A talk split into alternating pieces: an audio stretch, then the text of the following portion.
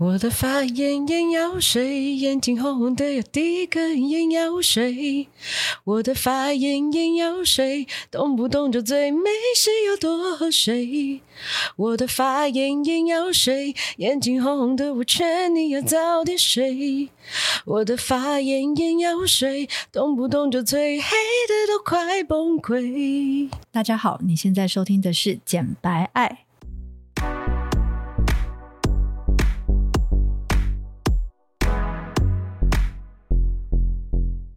我是简简，我是白玉。我们爱什么？爱你不敢爱的，聊你说不出口的。我们爽起来就讲些专业正经的东西，不爽就把所有情绪宣泄给你们。有多不爽就有多好笑，有多爽就有多专业。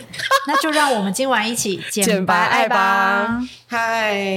来宾，掌声鼓励鼓励。是要掌声鼓励什么？今天就只有我们两个人。今天只有我们两个，但是我今天完全是以一个受访者的身份现身《简白爱》的这个节目，你就是唯一的主持人。因为就是有人忙到连 rundown 都没有空写，所以他今天只好当受访嘉宾。你知道我后来想开了一件事，怎样想开什么事？你就是制作人，然后我就是那大牌明星。你真的很不要，所以呢，你就是好好负责帮我把内容给企划好，然后我就是现身现场。那就是因为我们其实已经一个多月没有录音了，然后就是我们也差不多一个一个多月没有碰面吧。上次碰面的时候是去录那个东轩老师的人类学、人类图、人类图、人类学是什么？对、啊，讲的很像考古学，没有，就是人类图。然后我们就是去录了 YT 这样。对，可是好像还没上。还没上，可能还没上。嗯、虽然我们一个多月没有录 podcast，可是不代表我们失去了联络。我跟你每天都会保持联系的哦。然后，所以我就是觉得自己使用手机的时间太多了，目前在慢慢的做调整。哦，对。然后你今天还跟我说，就是以后联络你的时间只能是晚上十点到十二点，非常的 sick。到底是有谁会这样？OK，完全我可以理解，我可以理解。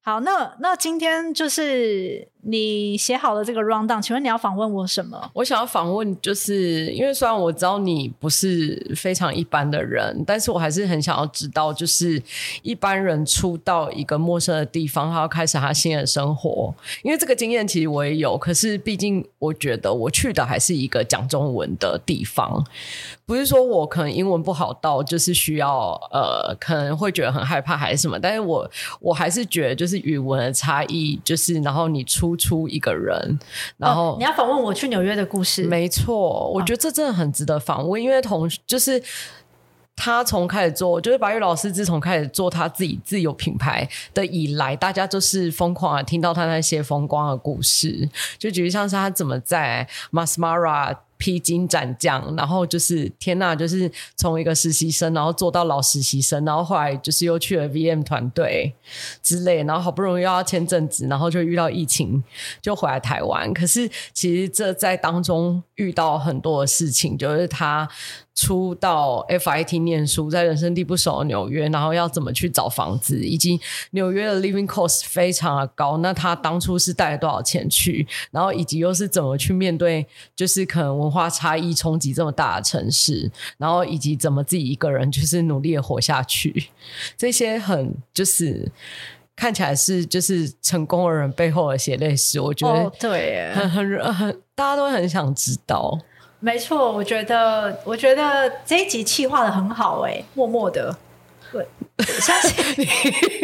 我觉得，我觉得其实好像蛮多学生会好奇这件事情，可是我确实是比较少对外去讲这件事，因为讲出来你们真的会吓死，因为就是会哭啊，而且还要你想，就是你随便在电影看到，就是 Bronx 或者是 Queens 或者是纽约地下铁，请问。难道你没有就是十一点半的时候回家吗？你难道跟你说不觉得你自己会被强暴吗？凌晨一点半回家，那你有觉得？而且那个 那个还不是我自愿，这个我到时候娓娓道来。好，那那你的第一题是什么？我的第一个问题就是，你初到纽约，你怎么克服孤单跟人生地不熟的感觉？好好，首先呢，我必须说，我觉得我是一个傻大姐。就是当初虽然我梦寐以求要去纽约念书这件事情，是好几年前就已经。在心中萌芽的一个梦想，然后后来也因为就是转职的关系，刚好有一个 gap year，然后我就决定 give it a try，去试试看申请 FIT，然后就申请上了。哦，那当然我就是那种，我已经在申请上了之后，就开始准备签证啊，然后以及去筹措贷款这件事情。那但是我觉得我自己在内心上面是还没有准备好出国留学的心态，就是我虽然在外在条件上面都已经准备好了，例如钱。然后还有就是居住的地方，很多人其实都会蛮 care 说，就是哎，你假如已经准备好要出国留学，那你的居住地是不是要在台湾先找好啊，才能去那边？那你找好了吗？没有，你是到现场才去找？我到现场才去找，这等一下后面会分享。嗯哦、但总之，我我刚开始去的时候，我其实我觉得我心里还没有准备好。可是我提前一个月就先飞过去了，然后我先飞过去之后呢，我的方式是我先在当地找 Airbnb，就是比较偏向是我跟台湾的留学生吧，我就是去 FI 呃，我就去 FB 的那个社团，然后去找那种台湾在美国的留学生的那种社团上面去找他们的短租的房子，因为那时候是暑假期间，所以其实基本上你在社团上面就会发现很多。短期的那种台湾人，他可能要回台湾，所以他就会短暂招租他的房间，可能一天二十块美金，然后看你要租几天。所以我们那时候可能我就租先租两个礼拜。那这个策略是，呃，你飞到那边去之后，你在当地住下来，然后你在那时候再来开始找房子，你才能自自己去看房子啊，对吧？所以我其实，在去之前，我是有先看了几间，就是我到时候落地之后，我要去 visit。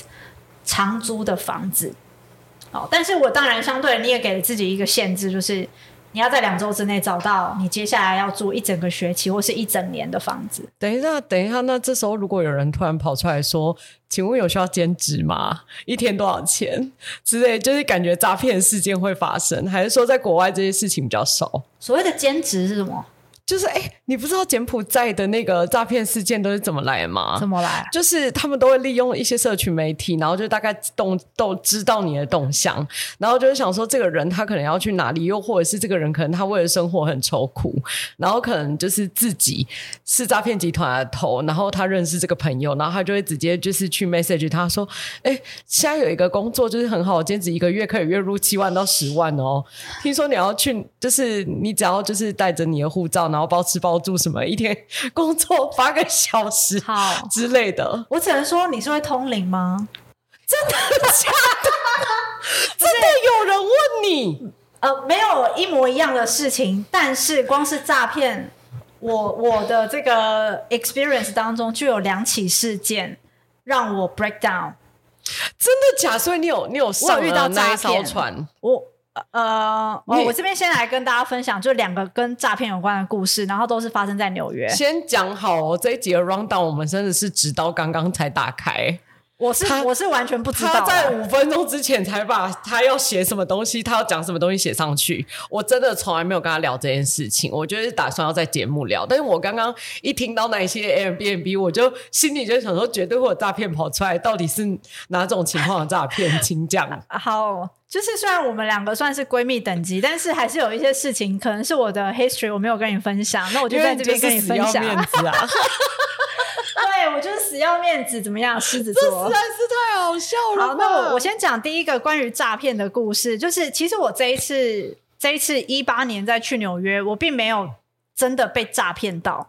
因为是因为我二零一二年第一次去纽约做 intern 的时候，我就已经被狠狠的诈骗了。真的假的？你说你那时候在接生物的时候？对，我在接生物的时候，我已经被狠狠的诈骗了。导致没有钱，为什么会被诈骗啊？导致我已经知道诈骗诈骗犯的手法了，我已经非常 smart 了。所以他们在六年以后还是一模一样的手法，都不一样的，不一样的 different。好，OK。那今二零一八年的手法让我大哭了。好几个小时，但是最后我没有被骗。但是二零一二年我是有被骗的。二零一二年是怎样？二零一二年的事情就是这样，就是呢，当时我们还是二十四岁的小女生，然后呃，大家实践大学的这个学妹啊，然后还有像我那时候是以学姐的身份，然后就大家一起去纽约嘛。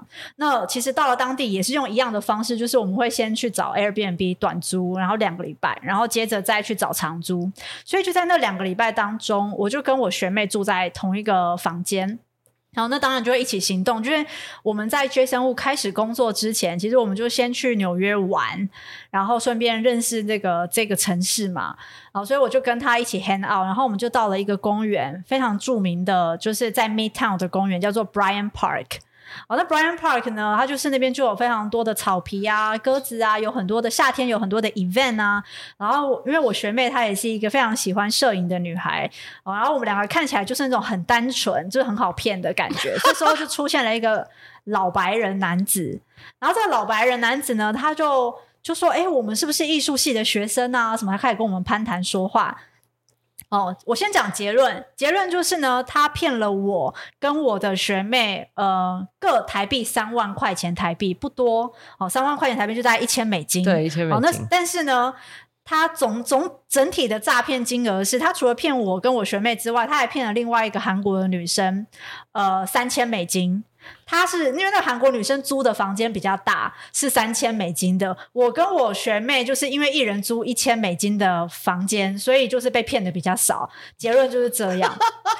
哦，但是呢，这整个事件的过程就是在于在公园里面被搭讪，然后对方呢就开始跟我们聊天，然后聊一聊，知道我们才刚来，嗯，哦，然后所以他就说：“那你们才刚来的话，你们一定不知道纽约有什么好玩的地方啊，走，我请你们去吃汉堡，我跟你们介绍，就是 Shake Shack 是。”呃，我不知道你简简有没有听过 Shake Shack 啊？反正只要有去，假如你未来有要去纽约，或者是有做纽约攻略、旅游攻略的人，大概都会听过 Shake Shack，就是纽约很有名的一个连锁汉堡店。然后他的东西就是蛮便宜的，嗯、然后就几乎是纽约的招牌，所以他就跟我们介绍说：“我跟你讲，Shake Shack 是这边最好吃的牛汉堡排啊什么的。”然后就跟着去吃。超没诚意，他要骗你一千块美金，还要带你去吃这么便宜的汉堡。但是你知道，二十四岁的少女根本就不知道，就会觉得说：“哎，好酷哦！就是这老先生人也太好了吧！”所以你就跟他一起去吃汉堡，然后顺便就是交换更多的 information。你，你这一集就是要积阴德，因为你要以防就是真的之后有人去，然后真的要被诈骗，真的很可怕哎、欸，真的很可怕。我跟你说，最后。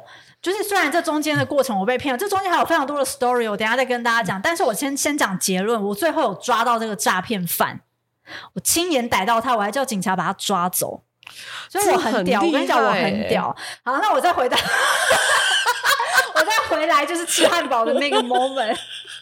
就是吃完汉堡之后呢，就是在那个餐桌上面，其实大家就交换很多的 information，然后所以就是到了汉堡那桥段，就是我们就会聊天嘛，他就开始跟我们分享更多，说，哎，他其实在美国是有做房地产的啊，然后他自己手上也是有一些物件可以去租给就是国外来的学生什么的，哦，然后如果我们有兴趣的话，可以带我们去看房子，然后这是第一件事情，然后第二件事情就是他自己有开公司，那所以就是说，如果有人想要就是就是待在美国久一点，他可。可以就是协助把签证的这件事情处理掉、处理起来。好，那这些东西他当然就是已经选中好他的 TA，讲出 TA 感兴趣的话嘛。所以我们当然就眼睛微发亮哈，然后就这时候就开始就继续呃博取信任感。然后之后他就反正当然这这餐饭局就结束了之后，他就是开始要跟你当朋友嘛，所以他就说：“哎，之后你们如果想要去什么地方的话，我就是可以就是带你们去玩。”所以后来这中间还有一次，我们有一起去那个。呃，好像哦，New Jersey 那边有一个有一个赌城，我忘记叫什么名字了。但是呢，呃、那个赌城就是，所以你们还去到 New Jersey？对，我们坐中间就是因为你跟这人当了，那你也知道我很容易跟别人交朋友，我很容易。我很容易就会不，我如果运气好交到正确的人，那就会很棒嘛，因为很容易就是交到一个可能可以变成事业合作伙伴啊，或者是什么的嘛，嗯嗯很多机会就会就此展开。但相对的坏处就是，如果你今天就刚好遇到坏人或者心术不正的人，然后我就是很容易就是不小心跟别人变变朋友，然后就会导致就是哎，我说哎没关系啊，我们就一起跟他去啊，或者什么的，嗯、一起 hang out。嗯，好，所以呢，在中间的一次，我们又一起去，好像是两天一夜吧。就是去那个赌城，然后去开开眼界，嗯，对，然后当然就是我们就是有个别去租房间啊或什么的，然后那时候也去吃饭，然后他那时候好像就还也是请我们吃饭吧，对，然后就这样子大概好一次吃汉堡，然后一次去赌城，然后后来第三次呢就是要带我们去看房子了，对，然后那时候要去看房子的时候呢，他还有找那个所谓的中介。哦，就是这边同学要就是听众就是要特别注意，就是其实在美国租房子的话，呃，有一些合法的公司，他会他合法的房东他必须要去找所谓的 broker，broker 就是房屋中介。可是因为这不是这个只是租房子，根本就不需要到 broker 现身，你知道吗？除非今天是买卖房子才需要。嗯，可是因为我们也没租过，所以这整件事情就是两边都双方都有 broker 出现。呃，其实是一件很奇怪的事哦。那但是我们大家同学就是那个不是同学听众，就是如果有在看一些美国影集，其实这些事情都莫名其妙的会 pop up，所以其实你们要自己留意一下你们自己看过的东西。哦、如果你们真的想要去纽约的话。所以你刚刚在影集里面有看过类似的吗？呃，不是，就是你刚刚讲了买卖房子的时候才会需要 broker，对，因为我是不知道房东不能自租这件事情。房东可以自租，自租不需要 broker，但是卖房子的话就需要 broker。卖房子一定要 broker，但是我我是觉得你刚刚那个状况是还好，就是如果只是他带你去看房子。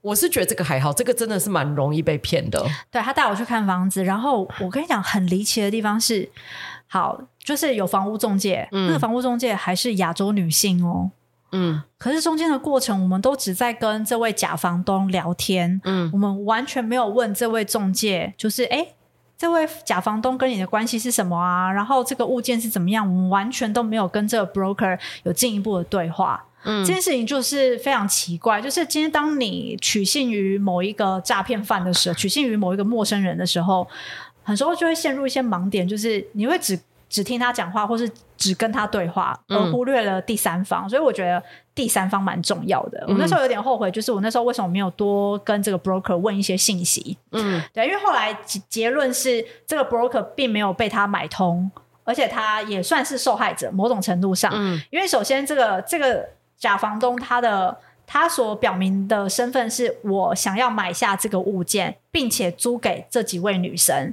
嗯，所以对 broker 而言，他以为他要卖这一个房子出去。哦，所以他当初是这样跟 broker 讲的。对对，因为这整整起事件是到了后来，呃，我们那时候去看房子，然后那时候蛮荒谬的，就是我们去看房子的时候，那个房子还有一家人住在里面。哈？对，然后等于就是说，在有屋主的情况下去带看房子啦。嗯、其实，如果以销售房屋来说的话，这可能是蛮正常的，因为就是双方中介都在，然后大家就是哎介绍这个空间和环境，嗯，所以对我们而言，我们就。我们真的不知道，我们也没有跟其他人对谈，嗯、所以我觉得，如果你今天在某一个 situation 里面，还有很多其他的人，就尽量多打听很多多方面不同的消息，蛮重要的。那在纽约到底是要用什么样子的管道去租房子才算是正常的？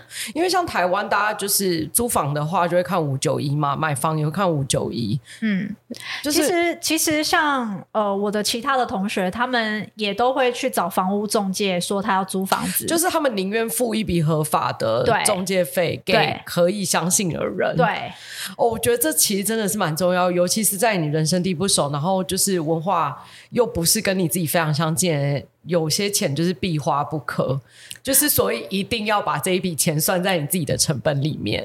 对，但是我后来还是没花，我后来还是没花。那总之呢，就是嗯。好，反正这件事件，我们去看了房子之后，我们就决定说，好，我们要承租两个房间。然后他们就有跟我们说，主卧房是另外一个韩国女生要租，哦，那个要三千块美金，嗯、哦，然后我们租的这个是各一千块这样子，嗯。好，然后所以那天我们还很开心的，就是呃，就是请这个假房东吃饭，就是、哦、谢谢他，就是租了房子房子给我们，我们觉得很不错，什么什么的。嗯、好，然后结果我们已经约定好要搬家的时间了，然后那时候前一天还跟我们说，就是哦，就是明天我会来协助你们载行李什么之类的，你们不用担心什么的。结果隔一天约约定好的时间，这个人不在，就是没有出现。嘿好，那我觉得你们钱都给了。对，最讽刺的是，我们钱就是在吃饭的那一天就给了，然后我们还签了一个押金吗？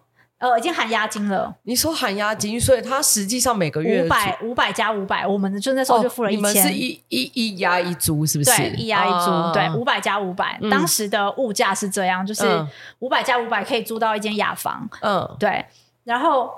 呃，我觉得最扯的是，因为我们也没有租屋的经验，在台湾，我自己当时都还住在家里，嗯，就是没有在外面租过房子，嗯、所以我也不知道，就是说你今天签了房租的合约之后，照理说你就要拿到钥匙了。你签了房租的合约，你付了押金，你付了租金，你就应该要拿到钥匙。为什么拿到钥匙？因为他说他明天要来接我们，就是带我们入住，嗯，所以我们就觉得好像很全然相信这个人，而且重点是他又还没卖。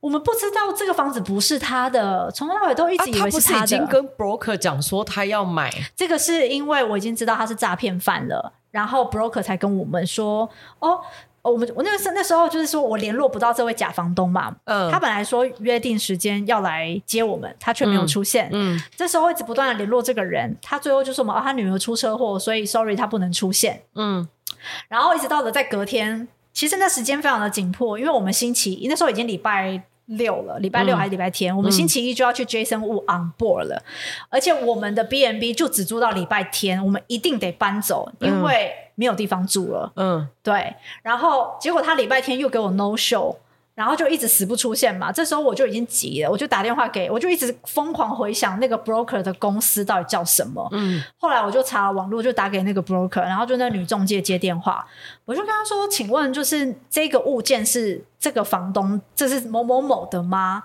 嗯，他说：“不是，他是买家，他是要来跟我们买的。”我说：“那他，请问他后来你们已经成交，已经做做完？”买卖了吗？他说没有。当当初对方说什么，他要付全额付现，但是最后也是联络不上人，所以最终这个物件并没有卖出去。我说，所以就是我们被骗了。然后他就说，对，听起来应该是你们被骗了。好，所以呢，当时就是一种就是好吧，就是一种很衰衰衰到一个炸裂，然后超想骂脏话，然后一整天都在处理就是报案，就是你去警察备案嘛，嗯，的这整起事件，然后。赶快找下一个，就是你可以住的地方。那时候就刚赶快，就是我学妹就临时去联络他，好像学长还是什么之类，我们就去住在别人的客厅，大概住个三天吧。嗯，然后在三天之内呢，又赶快找就是其他的那个落脚处。嗯，对。那嗯，后来就是比较。比较惯用的那个租屋的方式，我觉得啦，我自己还是就是会在 Facebook 上面去找台湾人的社团，跟台湾房东租房子。哦，这倒是一个方法。对，就是后来就是找这种比较可信度的，因为在社团上面，就是你也可以看到说这个物件的资料，或者是说 Po 文的人，大部分都是会中文，对，就比较可信任啦。我之后成功租房的一些经验，都是来自脸书上面的台湾社团。对，然后所以后来呢，我是五天过后，我怎么抓到这个诈骗犯？就是因为那时候我们其实已经非常的 depressed，然后后来好不容易就找到一个新的，就是可以去租的地方。后来我们就开始正式在学生屋上班，嗯，然后上班到了礼拜五的时候，就好像下午就是不用上班吧。所以我就决定去大都会博物馆散散心，因为那一整周其实都很 depressed。你刚刚讲散散心是哪招？因为被骗了，就真的很很心情很不好，心情很差。你被骗了一千美金，嗯、虽然是这个小数目，可是还有另外一个女生被骗三千呢。我知道，对啊，然后你就很心情很差，然后一定一定心情很差。对啊，然后结果结果我去大都会博物馆的时候，我不知道坐在一个 bench 上面吧，就是一个路边的 bench 上，嗯、然后就只是在看欣赏那栋建筑物。我就看到一个熟悉的老白人的身影，就是带着另外一个妹子，而且他们还手牵手哦，就是要进入大都会博物馆。然后那时候瞬间心跳加速，想说。妈耶！居然让我阻，居然让我逮到你什么之类的，然后就说心跳就是嘣嘣嘣嘣嘣的那种瞬间肾上腺素发作。嗯，然后我就想说，我要怎么办？怎么办？怎么办？那时候，呃，哦，手机的那个就是行动上网才刚开始开通而已。嗯、对，就是传讯息给我的那个呃学妹，就是说我遇到他了什么之类的。然后我说现在要怎么办？然后。这时候我们就看着他，就是已经我啦，我自己看着他走进大都会博物馆，然后牵着另外一个妹子。这时候呢，我就想说，好，反正我之前已经报过案了，所以呢，我就我就去跟大都会博物馆的警卫讲说，就是我之前报案，然后这里面有一个诈骗犯，然后谁谁谁什么什么的，然后他现在跟某某某，然后是哪一位，然后他们就请我指认嘛。后来呢，他们就。安排那个警卫去，就是 follow 这个人，嗯，然后后来就确认，就是说他是有案底的，然后是这位，嗯、之后就把他铐上手铐，然后就带去。你说大都会博物馆的警卫可以可以给人家铐手铐？他们去联络就是旁边的那个当地那边的警察局 （police station），, Police station、嗯、对对对。他们当然警卫不行啊，警卫是去 follow，然后知道警卫是去 follow 他的 pos 他的 location，、啊、然后再把这个 information 给到警察，然后警察去戴手铐这样子，嗯嗯、对，然后就把他带走了。嗯、那后来就是接接着开始进入就是调查程序嘛，嗯、但是最终我的钱并没有回来，因为那个人就是交保之后就落跑了。嗯，对，然后所以我就是跟检察官通了几次话。交代了这个案情，嗯、最后还是不了了之。嗯，对，所以钱没有回来，就这样，这就是一个。因为你的钱交给美国的警察啦。对啊，就这样子啦。但是还是很帅啦，蛮帅的，啊，就逮到他，真的很强哎、欸。所以，二零一八年的诈骗事件又是什么？哦，就是因为我后来就是抱着一颗比较忐忑不安的心去美国嘛，因为我其实我觉得，嗯、呃，你去实习。跟你要去留学的这个 mindset 完全是两件事。嗯，就是一次实习是我二十四岁的时候，那一次留学是我三十岁的时候。我觉得在不同的时期，那个心态已经完全不一样了。二十四岁你要出国，你就会很开心，说耶，我要出国，我要离开家了，就是可以不用住在家里的，好好。然后反正我知道我只是去三个月、六个月而已，很快就回来了。嗯嗯我好好把握在那边玩的时间。嗯，但是三十岁要去的时候，是抱着一颗忐忑不安的心，嗯，而且我知道我去了，很有可能我就要留在美国了，因为我的目标是希望可以留在美国，在那边发展的。嗯，所以某种程度上，你对于在台湾的家人和朋友，是还是会有一点觉得。Farewell to my friends and my family. See you so long. 就我不太确定什么时候会再看到你们。对，你就是抱着这种惆怅的心态去，然后再来就是呃一些你给自己的呃就是挑战吧，就是你会你会对自己有一些期许，嗯，就是我希望自己去了那边的时候，我要。呃，我要很杰出，然后我不能辜负自己，然后我、嗯、我就是花了这么多的努力来，而且还筹备了这些钱，我一定要好好的，就是达成我的梦想和目标。好，所以你就给了自己很多的这个算是 burden 吗？嗯，对，然后你就去了，但是抱着那种非常忐忑的心。好，然后去了之后呢，嗯、呃，我那时候就自己应该说是我们去之前，我就已经收到了。FIT 的落落等的书单，嗯，要做哪些事情，要看哪些书，要然后要写什么报告，这些东西通通都还没、嗯、还没开始的时候，还没开学就已经收到清单了，嗯，然后你也知道我是那个好学生毛病的人，嗯、对啊，对我就 怎样都要第一名，怎样都要当好学生，对，怎样都要当第一名，对，然后有一点神经病在这方面有点发作，嗯、所以呃，我那时候就是提前一个月去嘛，我那一个月、嗯、大家提前一个月去。理应不是应该去 explore the city，然后好好的去纽约玩交朋友，嗯吗？但我不是，我每天在家 K 书，真的是很神经病。对，为人家 K 书，然后我除了 K 书之外，嗯、呃，我还有就是练习怎么煮菜，因为毕竟以前在台湾，就是说来也不怕大家笑，但因为我相信在台湾的女孩子。如果都一直住在家里的话，可能家人也都会把你照顾的挺好的。然后我也不是什么北漂族啊，我本来就一直是台北人嘛，所以你就是也没理由在台北长大，在台北念书，实在是没理由住在台北以外的地方，或者是家里以外的地方。所以我本来就不太会做饭，当时，而且坦白说，台湾的生活水平、生活的费用，我觉得第一个是它太方便，就是你走出去，真的随便东西都有。都可以吃，所以你也不需要就是因为要节省成本，然后去学习做菜这件事情。没错，对，就是你完全不需要，你就你也可以一直吃外面也没差。对啊，对。然后，所以，但是到了美国之后，给自己的第一个任务就是，呃，我要去超市，然后开始看食谱，然后并且学会做菜，这是我给自己在那一个月的任务之一。然后第二个任务就是把书单上面的书念完，然后并且完成指定的一些作业。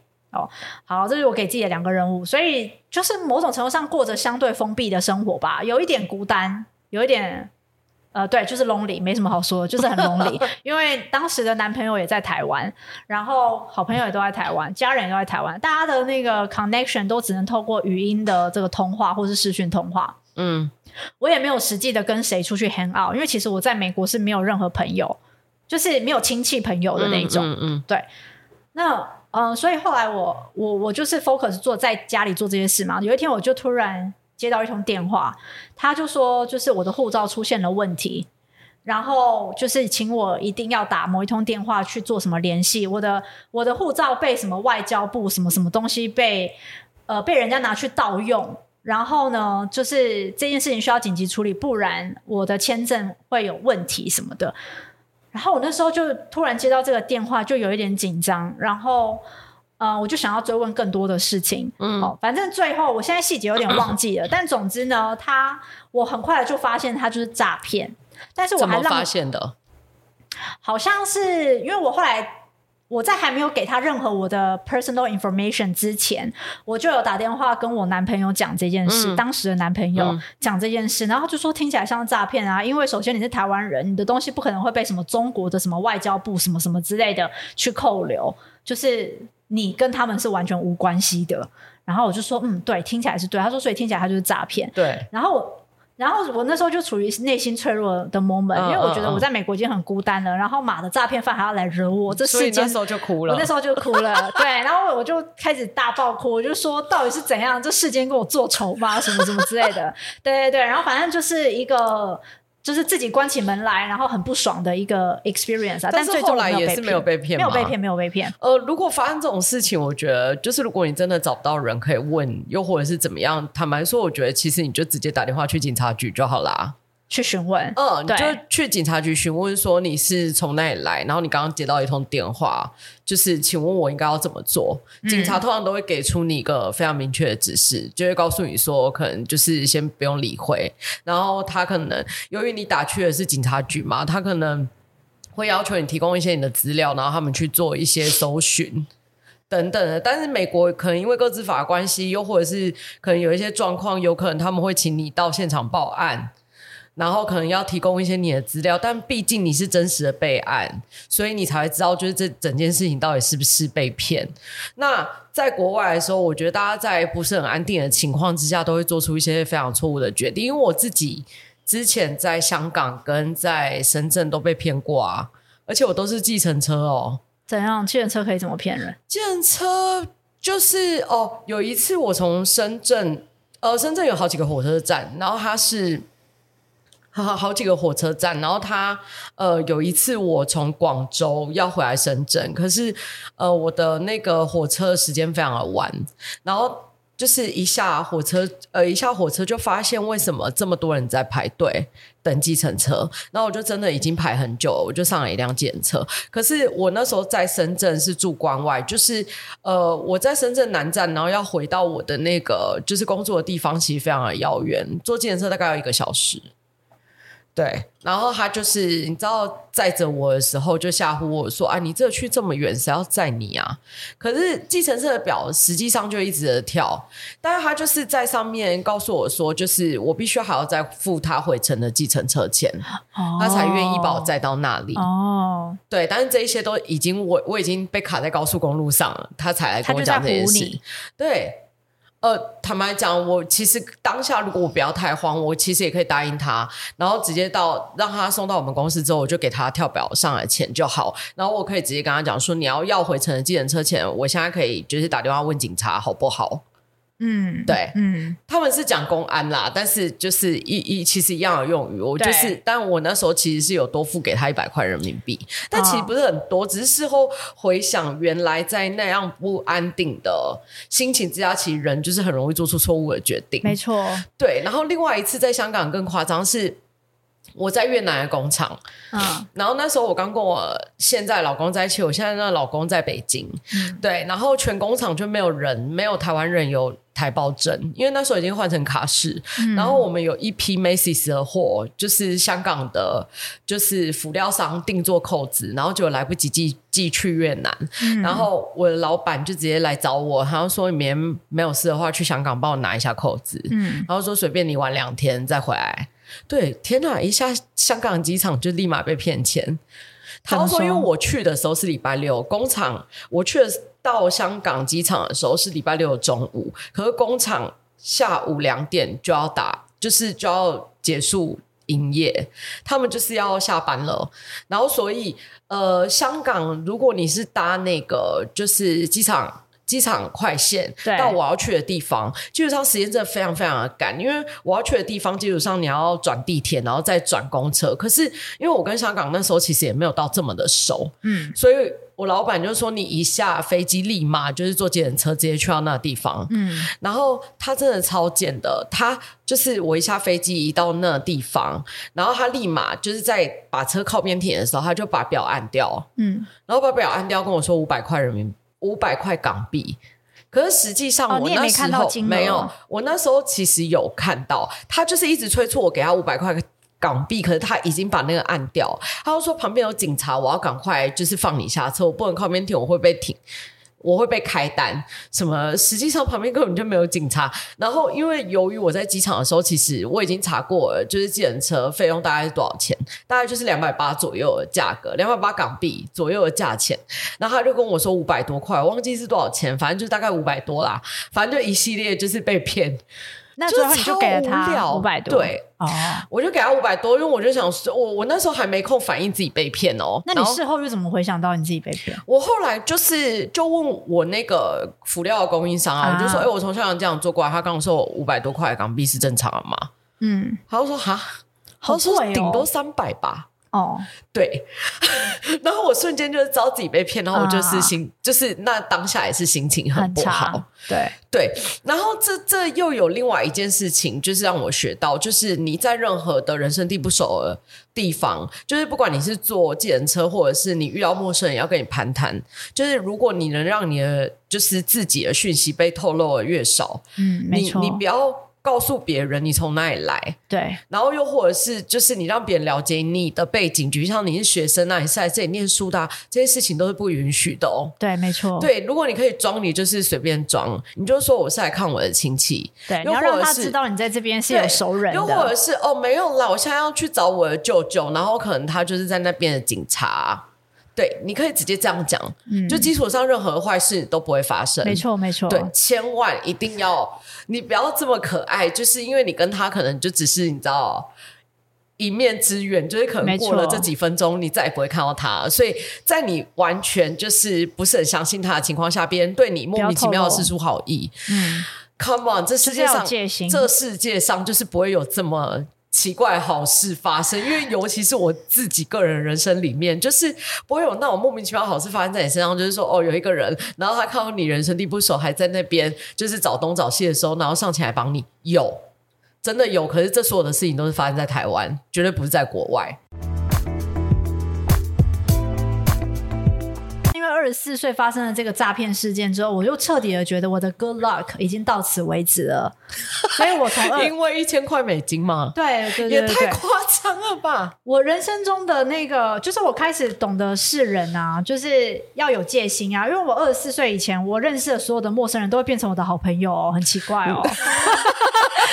那个 Skype 上面的那种 stranger 哦，传一些奇怪的讯息，也可以变成我的好朋友哦。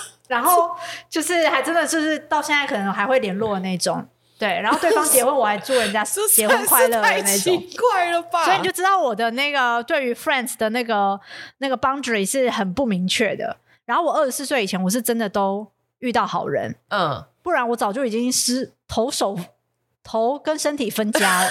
对，因为我中间我十十八九岁的时候还去做 couch surfing，就是沙发客冲浪，嗯嗯，然后去欧洲哦。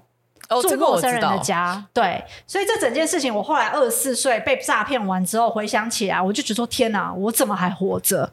为什么我会被骗？我也有这种感觉，就是我从大陆那时候工作回来的时候，我就是你知道，就是我那时候受尽啊，然后我就是就是那个要要呃要讲那个就是见证嘛，嗯，然后我见证的第一句话就是 我不知道为什么我现在还活着。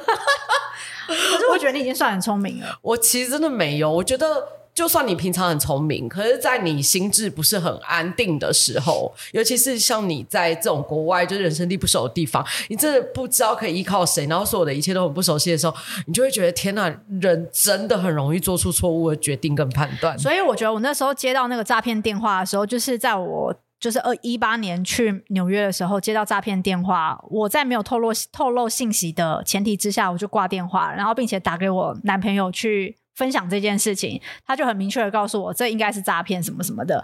那我就就因此就是，我觉得你再怎样，你就是要跟第三方的人去分享这件事情，因为他们可能会有更多的 information，并且阻止你那个失智的断了理智的那个脑袋。对，那如果你身边真的没有任何人可以问，请打电话去警察局。对，没错，真的就是打电话去警察局就没有错了。哎，那你刚刚在分享那个计程车的事件啊，嗯、我就回想到，就是我那时候就是一八年刚去到纽约，然后在 JFK 下，就是甘乃迪机场下飞机的时候，嗯、那时候台湾大部分的那个飞纽约的班机，就是抵达的时间通常都是那种晚上十点、十一点。纽约时间晚上十点十一点，嗯、所以这样当你就是就是把那个就是你出关啊什么之类的等等拿完行李啊，通常已经十二点多一点了。嗯好，然后所以那时候我也是要打计程车到那个住的地方。嗯嗯、那呃那时候好像我连就是出了 JFK，我的 SIM 卡。都是没有网络的哦，嗯、所以我当时是没有办法用电话去联络任何人的。嗯，但是我知道我的 address 在什么地方，我要去哪里。嗯，所以我就去那个排计程车的那个地方去上了计程车。嗯，然后就跟他说我要去什么什么地方。嗯，那因为我住的地方是就是 Forest Hill，Forest Hill 它叫做森林小丘，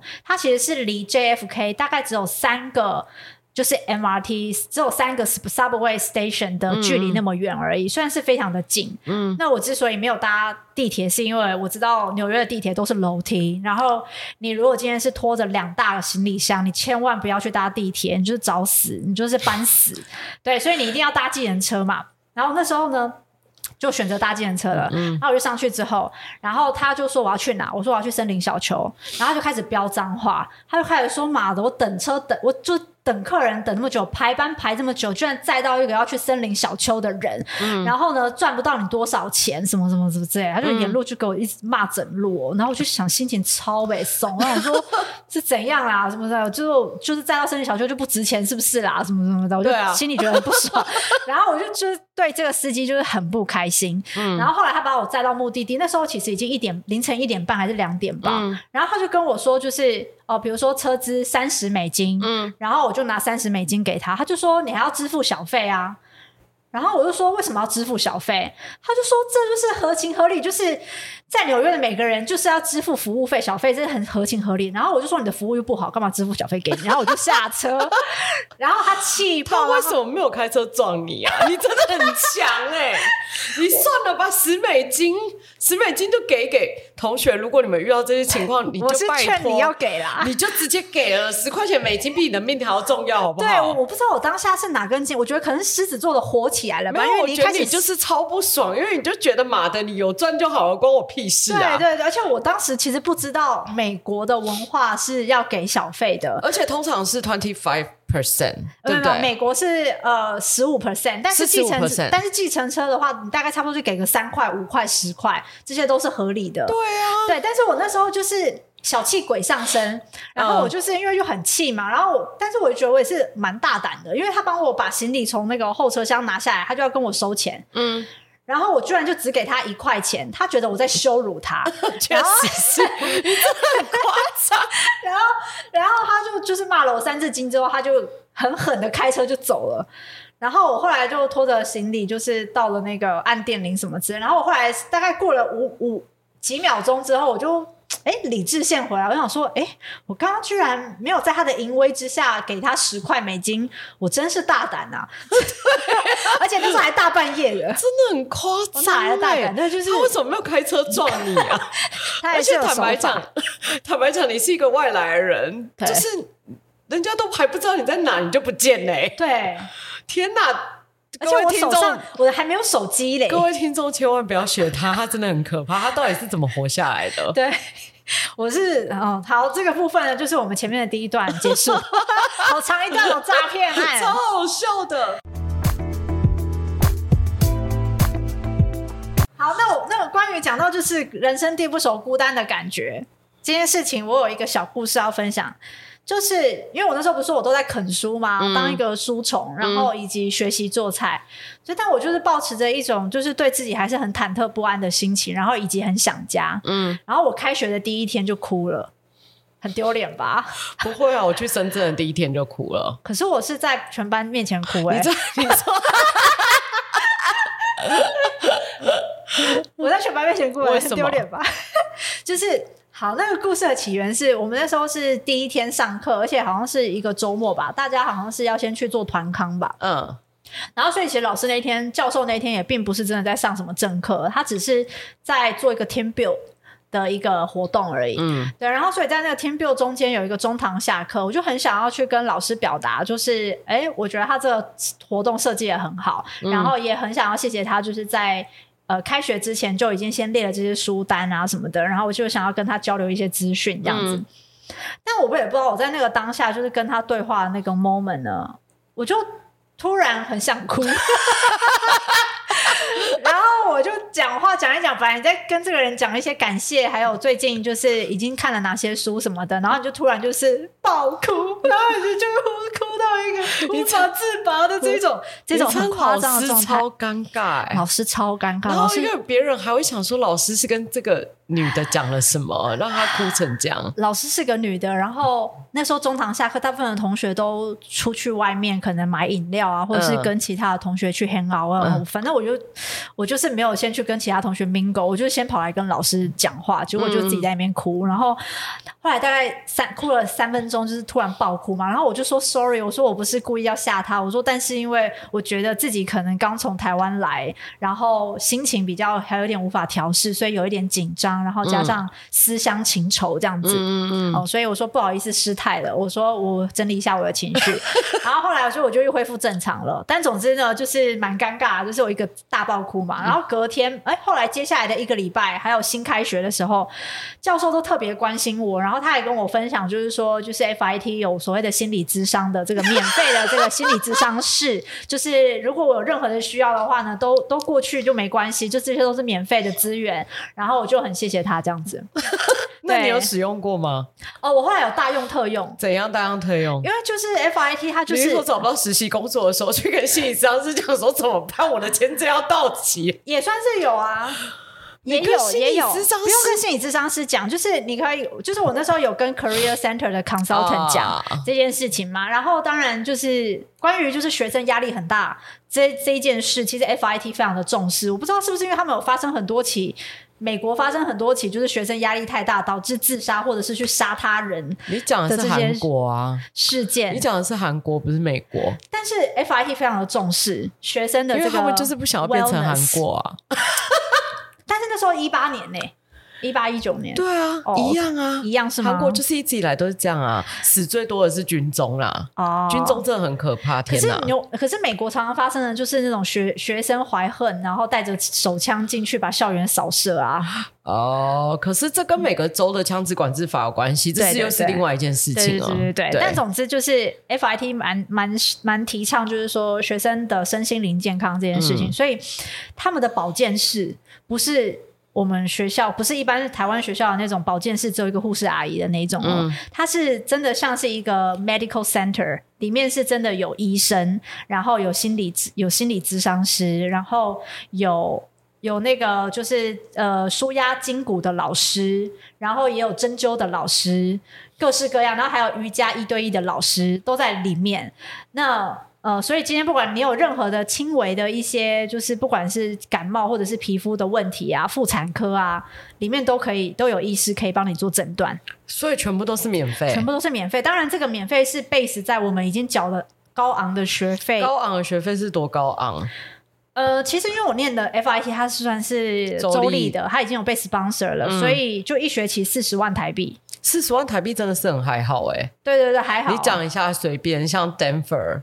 那些都是一百万起跳，啊，那些都是一百万起，有一学期，对对对，对。所以那个四十万台币已经算是还好。嗯、但总之，它这里面就是包含了你的医疗保险，那、嗯、医疗保险其实就是一个月两万块。嗯，在那个四十万里面，医疗保险就占了一个月两万块，一个月两万块，一学期是六个月，呃，一学期算四个月，四个月，对，嗯，所以其实就差不多一个八万块的状态，嗯、所以就是要大用特用，大用特用，物尽其用，就是我就是每个月都会去按摩，然后去针灸，然后去一对一做瑜伽。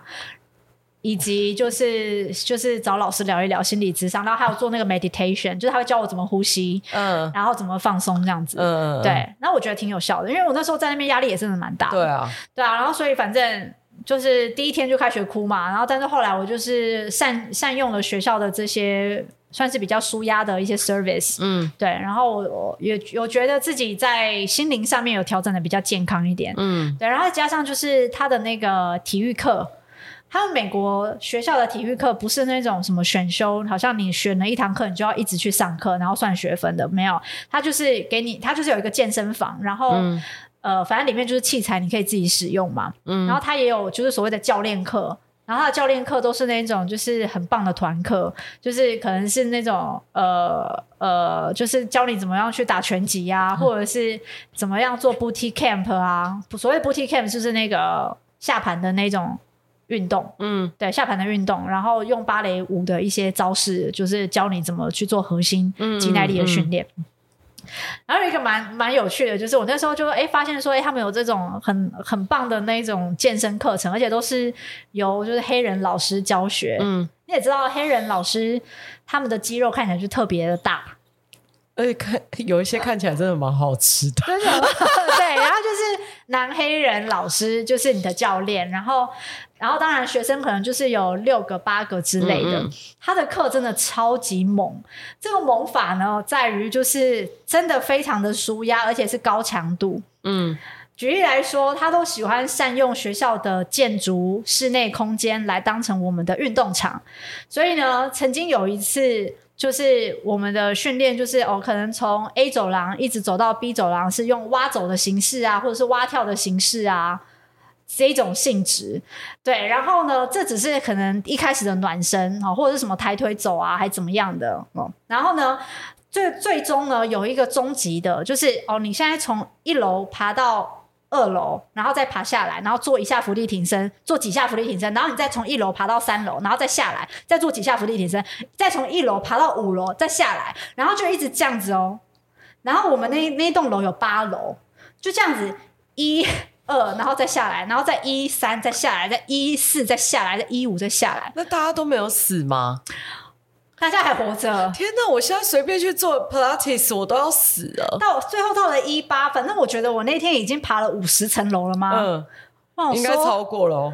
我对，然后我想说，Oh my god！我今天达成了一个什么样的成就？我觉得很屌。嗯。对所以你后来还有再去上他的课吗？就是那时候有在学校念书的时候，就是一周会去上一次。嗯，对，然后就觉得很酷。我觉得其实反正你在美国念书，就是基本上学校会有很多免费的资源可以用，它就像是一个大型的企业机构。